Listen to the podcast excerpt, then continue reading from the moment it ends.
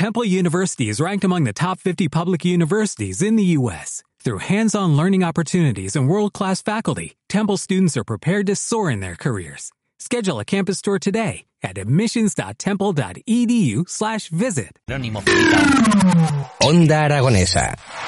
www.ondaaragonesa.com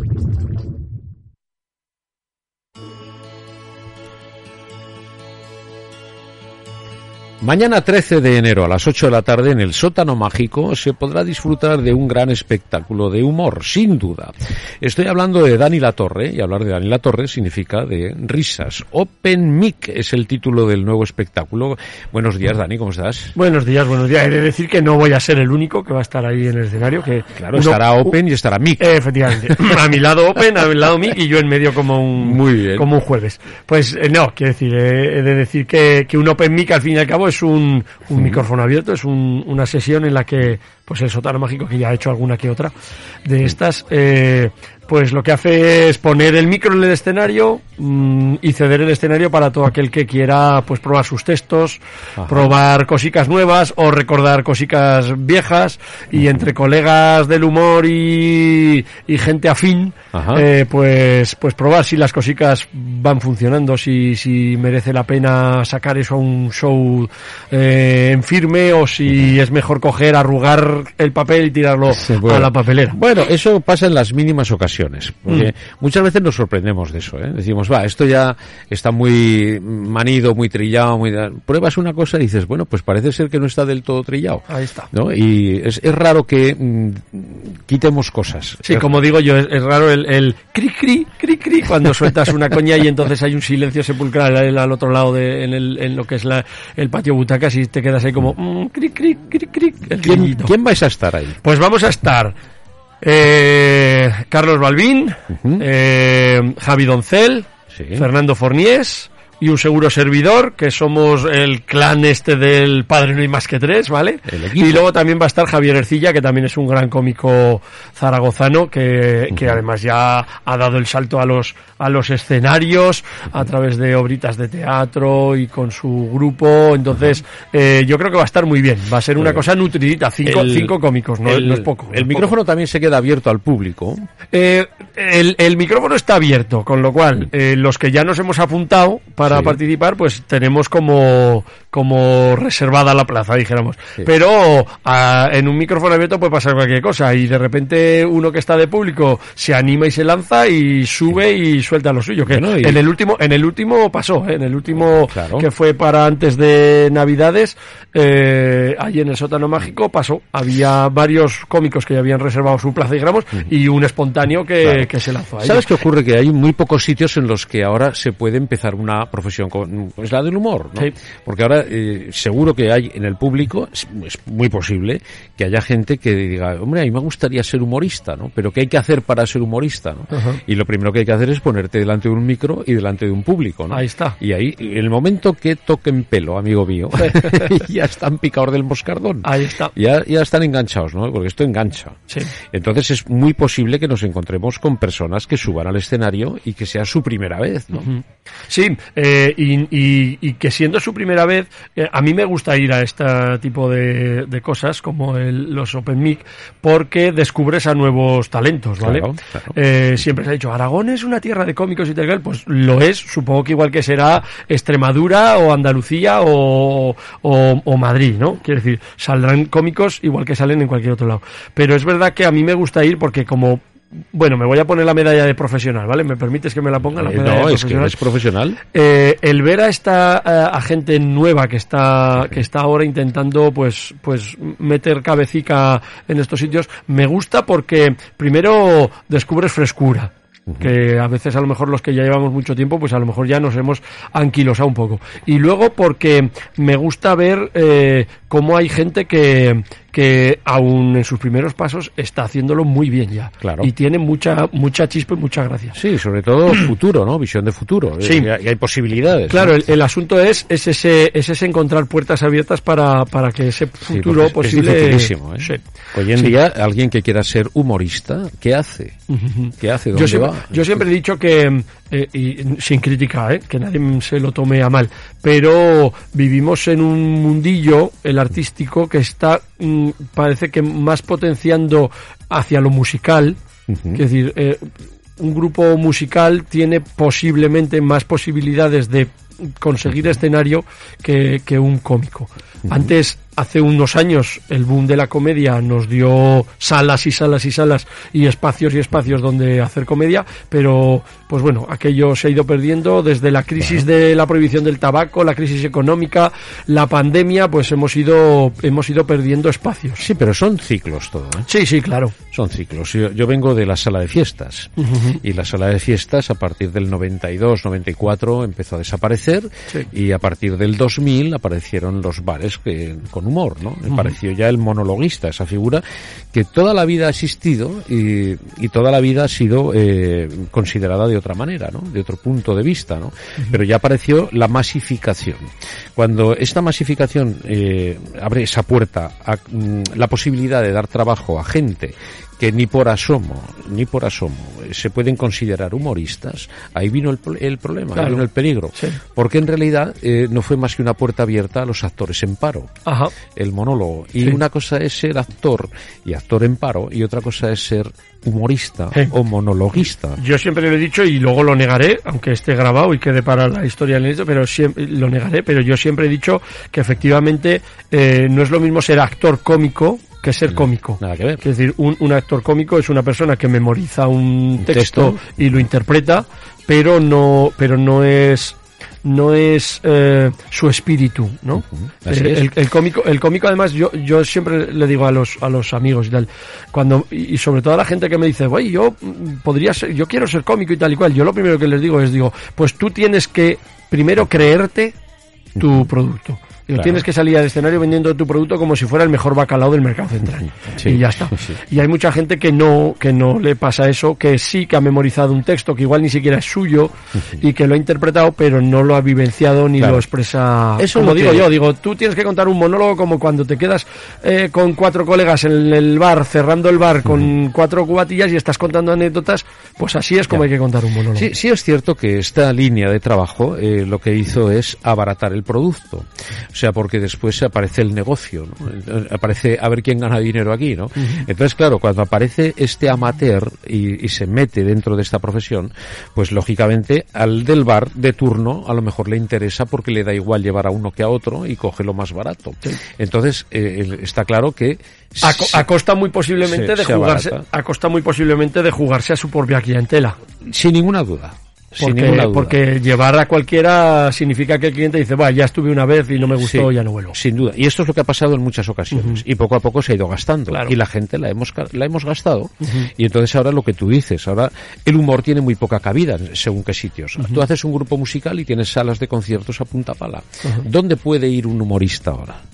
Es muy difícil. Eh, Tenemos Desde, que recurrir a, a otros espacios de- escénicos. desde que falleció el difunto Juan Sebastián Bar como capilla Sistina del Humor, que decía yo siempre, está además más complicado. Más complicado. Quiero decir, y sobre todo, eh, está complicado porque como bien dice el refrán, nadie es profeta en su tierra. Yo creo que efectivamente, Eso además. eh, eh, tú puedes ver que hay programación de comedia en Zaragoza, pero en, en un gran porcentaje es, es comedia de fuera. Ya. Y los de dentro contaditos y, y con los dedos de la mano, ¿no? Sí. Pero es, es, es así de, bueno, siempre es lo mismo, ¿no? Siempre es así de duro, ¿no? Sí, pero quiero decir, tampoco es para rasgarnos las vestiduras ni para ni para pegarnos, flagelarnos el, el- la No, yo desde luego pero sí hay, hay que luchar, hay que pelearse. Ahora a la vuelta de si volvemos alguna vez a una normalidad normal, porque esto de la pseudo su- subnormalidad en la que estamos, pues no lo sé, pero sí que hay que pelearlo y hay que lucharlo. Y creo que eh, yo sí que saco una conclusión positiva, hay que ser un poco positivo y ver todo también el lado bueno. Eh, creo que eh, eh, esta pandemia y esta situación, eh, desde lo que decía, desde la crisis de lo de la prohibición del tabaco y que los bares ya no eran nuestro espacio tal igual, creo que nos ha lanzado a, am, quizás en primer lugar a borrar del mapa a todos esos amateurs eh, Sí. eh, o intrusionistas que estaban en el mercado Eh, y segundo creo que a los que sí que estamos por la labor de hacer humor y de hacerlo con calidad de lanzarnos al mundo del teatro y de lanzarnos Claro. al mundo de los grandes escenarios Claro, de perder el miedo eso. de perder el miedo a, a- a plantarnos en un escenario intentando convocar a 400 500 personas en una platea ¿no? Claro. que nos conformábamos con los 50 que entran en un bar, pues y ya está. No, no, pues yo creo que hemos dado, yo lo veo en, en, En positivo. en, positivo y en el grupo de personas que me rodean. ¿no? Sí, pero ahí, ahí es que cuando el teatro pone a cada uno en su sitio. Mm, También, claro. O sea- sí, porque tampoco uno puede ir al teatro y subirse a un escenario de teatro con cualquier mierdilla. Claro, ahí eh, no es lo mismo que un bar con 50 amigos, no. Ajá. El teatro es otra historia. Se Eso abre es. el telón y tienes un patio de butacas y el concepto es totalmente diferente y todo lo que tú hagas encima de ese escenario tiene que tener sentido. Cosa que a lo mejor esta gente que ni siquiera se lo plantea porque no son profesionales, pues eh, no son capaces, ¿no? De, de subir. Y a lo mejor muchos profesionales tampoco lo somos, ¿no? Pero por lo menos tenemos un bagaje, una trayectoria y un sentido de la profesión. Ahí está. Y desde luego que sí que ha ido evolucionando para bien. Y poco a poco, si analizas, eh, compañero, eh, lo que estamos viendo ahora de comicidad encima de los escenarios de los teatros, eh, la mayoría, la mayoría, que somos los profesionales, la mayoría tienen calidad. Porque se ha ido como cribando un Eso poco, es. ¿no? Ahí está. se ha ido diciendo qué es lo que queda aquí, ¿no? Entonces tenemos gente aquí en Aragón, en Zaragoza en concreto, gente que está trabajando en los teatros y que sois muy buenos. ¿Por qué estáis? Es porque hacéis reír de verdad. Entonces, habéis sabido entender esa evolución desde un puesto, o sea, un sitio escénico a otro, dándole el matiz, ya no digo seriedad, porque también había seriedad en los bares, quiero Ujú, decir, sí, sí. seriedad profesional, pero ese matiz diferente que hay que darle cuando se abre el telón, ¿no? Entonces, eh, estoy viendo compañeros, como el caso tuyo, como el caso de pues, Diego Peña, por ejemplo, o sea, muchos, muchos compañeros, no quiero nombrar, me dejo siempre gente, que, que realmente merecen la pena porque hay un esfuerzo detrás, siempre hay un trabajo detrás. Yo fui a veros, el, el, como bien sabes, hemos hablado antes un poquitín de Padre no hay más que tres, me pareció genial. Hombre, pues hay que contar que Padre no hay más que tres, que al fin y al cabo luego es una una va- vamos a decirle obra de teatro porque al fin y al cabo es una obra, quiero decir, Sí, está tiene cuerpo y consistencia.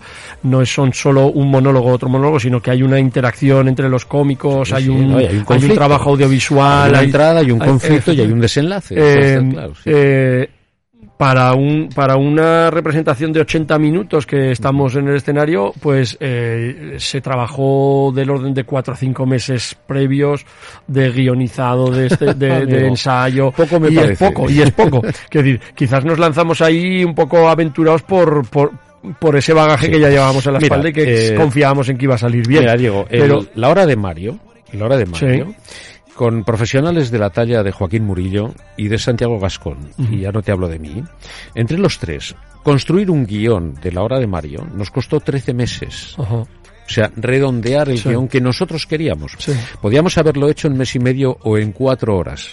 Pero el profesional Ajá. sabe que eso no vale. Y Claro. esto tampoco. Claro. Y esto tampoco. Sí. Y esto tampoco. Nosotros, Y- de hecho, incluso, incluso habiendo hecho ya varias veces la, la representación, estamos mm, retocando. Vemos dónde está, dónde parece que falla un poquito, dónde Sí. vemos que aquí no es, no está la respuesta del público tal y como esperábamos. Vamos a darle un giro. Y en las, en las últimas veces que lo hemos hecho, ya, ya le hemos dado Claro, unos retoques. claro. O sea, que ahora, ahora, tuerca, ahora habría incluso quien pueda venir a ver la obra y siendo lo mismo, descubriría nuevos matices. No, no, seguro, seguro que sí. Y además el, el planteamiento de qué es lo que quieres decir y cómo lo tienes que decir, ¿no? Porque una cosa es cómo te planteas tú, tu propio guion, ¿no? Tu propia historia, cómo te la cuentas a ti mismo, o la contamos en una mesa con todos los que trabajamos, y luego cómo se pone encima del escenario. Sí. Y entonces resulta Y- que eso mismo que quedaba y- bien en un papel, Eso, y inclu- Luego no. incluso eso que quedaba bien en un, en un pequeño escenario de bar, luego ya hay- no queda bien en un gran Ah, escenario ah, de teatro. ah, ah, y tienes uno solo, tiene que llenar todo el espacio. Y Claro. lo tienes que llenar moviéndote y sabiendo Sí, sí, impostar y sabiendo mo- modular la voz y, y el movimiento y acompañarte. Es otra a- profesión. acompañarte de una escenografía. Sí, eso es. Es eso otra profesión y hay Así que, es. hay que saber adaptarse y utilizar todas las armas que nos ha dado los años de bagaje. Eso es. Pero el espacio escénico es otro. Igual que si tú mañana estás contratado por una empresa en un hotel para un final final de fiesta, es otro espacio escénico. Y si vas a las fiestas de Valdemorillo y tienes un escenario en la plaza, es otro espacio escénico. y cada sitio requiere una serie de cualidades para poder llegar al público en ese momento determinado. Entonces, el profesional, lógicamente, tenemos ventaja los que hemos tocado todas las plazas. Todas esas, ya. Eh, y nos han dado volteretas. Sí.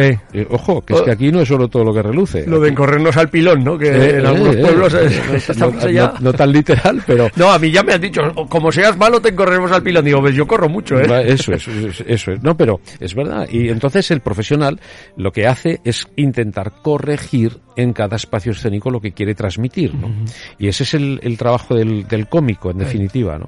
Yo, yo una cosa que me gusta hacer cuando voy a, pues lo que tú dices, a un pueblo, un barrio, es ir, si el, si el monólogo es a una hora en concreto, voy siempre 15, 20 minutos antes para ver el público, para ver la disposición de dónde está, cómo, se, cómo están sentados, hacia dónde, hacia dónde están los tiros de, de vista desde el escenario.